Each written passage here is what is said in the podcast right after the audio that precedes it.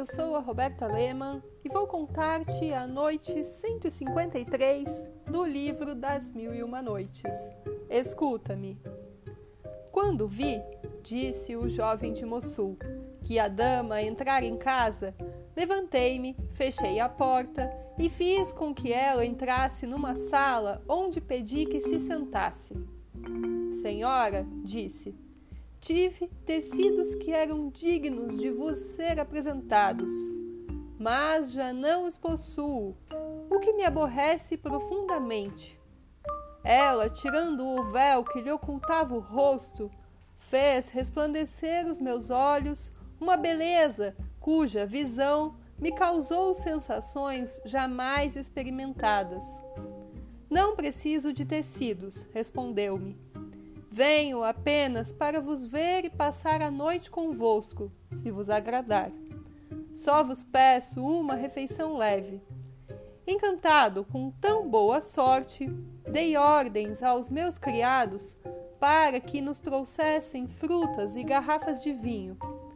Fomos servidos imediatamente. Comemos, bebemos e nos distraímos até meia-noite. Eu nunca passara uma noite tão agradável. No dia seguinte, de manhã, quis pôr dez xerifes na mão da dama, mas ela se retirou bruscamente. Não vim ver-vos por interesse, e vós me insultais. Em vez de receber o dinheiro de vós, quero que o recebais de mim.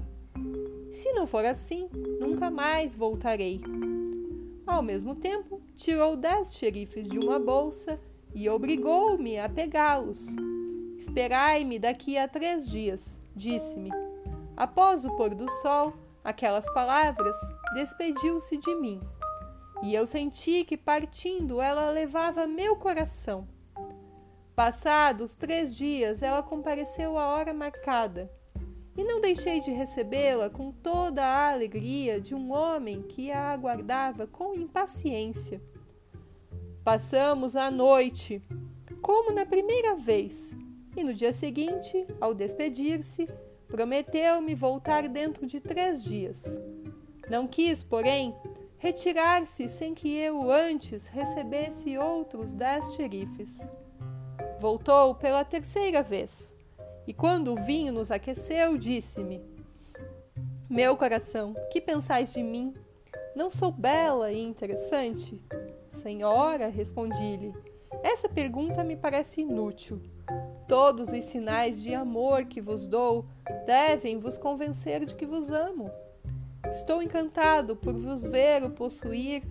Sois minha rainha, minha sultana, a felicidade da minha vida, ah, estou certa de que deixarias de falar assim se visses uma de minhas amigas, mais jovem e mais bela do que eu. É tão engraçada que faria rir até os seres mais melancólicos da terra. Vou trazê-la aqui. Falei-lhe de vós e ela morre de desejo de vos ver.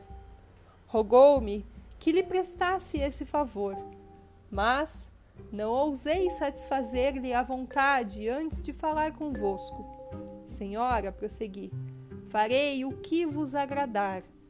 Mas, apesar de tudo quanto possais dizer-me de vossa amiga, desafio todos os seus encantos a conquistar-me o coração, tão fortemente preso a vós que nada é capaz de afastá-lo. Cuidado, respondeu-me ela Advirto-vos de que vou submeter vosso amor a uma estranha prova.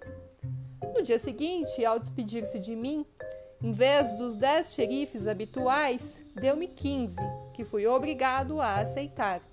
Lembrai-vos, disse-me, de que dentro de dois dias terei uma nova hóspede. Acolhei-a bem. Aparecemos à mesma hora após o pôr do sol. Mandei ornar a sala e preparar uma boa refeição para o dia em que viriam. Sherazade interrompeu-se, por ver que já era dia. Recomeçou, porém, na noite seguinte.